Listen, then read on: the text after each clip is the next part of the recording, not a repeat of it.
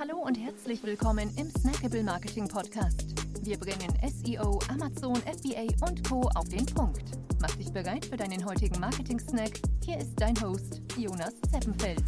Ja, herzlich willkommen im Snackable Marketing Podcast. Schön, dass du dabei bist. Heute geht es um Google My Business. Ich möchte dir erklären, wie du organisch 5-Sterne-Bewertungen auf Google aufbauen kannst. Ja, wenn du Google My Business noch nicht kennst, das ist ja für lokale Unternehmen eigentlich die wichtigste Konsole, um Sichtbarkeit ähm, in Google zu erlangen. Und ja, jeder mit einem Gmail-Konto kann dort kostenlos einen Unternehmensaccount anlegen und zahlreiche Informationen hinterlegen. Ja, und diese Ergebnisse, die dort oder die Informationen, die dort hinterlegt werden, die werden dann bei ähm, lokalen Suchanfragen in so einem hervorgehobenen Google-Snippet angezeigt. Also wenn jetzt zum Beispiel ähm, jemand nach oder du nach, ähm, Keyword, nach dem Keyword Restaurant suchst, dann werden dir umliegende Restaurants und deren durchschnittliche Bewertung, Telefonnummer und ähm, ja, all diese Informationen in diesem hervorgehobenen Snippet angezeigt.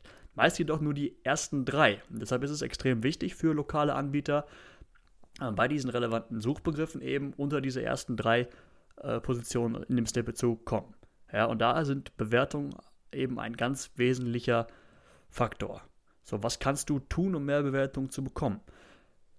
Da gibt es jetzt nicht die äh, ja, erstaunliche Lösung. Es ist, du musst wirklich deine Kunden einfach explizit darum bitten, dich zu bewerten. Ja, das kannst du einmal natürlich tun mit ähm, ehemaligen Kunden, die irgendwann mal bei dir gekauft haben, bei dir waren, wie auch immer, den du die nochmal kontaktierst und sie nachträglich um eine ja, Bewertung äh, bittest, beziehungsweise ja, wirklich Kunden, die, die dich jetzt besuchen, ähm, nach, dem, nach dem Gespräch, nachdem sie bei dir gegessen haben, was auch immer, ja, explizit danach nachfragst, dich zu bewerten.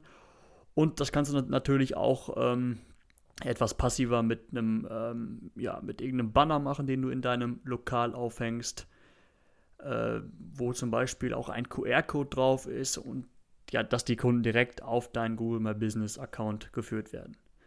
Ja, also bitte Kunden wirklich explizit darum, ehemalige Kunden, neue Kunden, dich zu bewerten.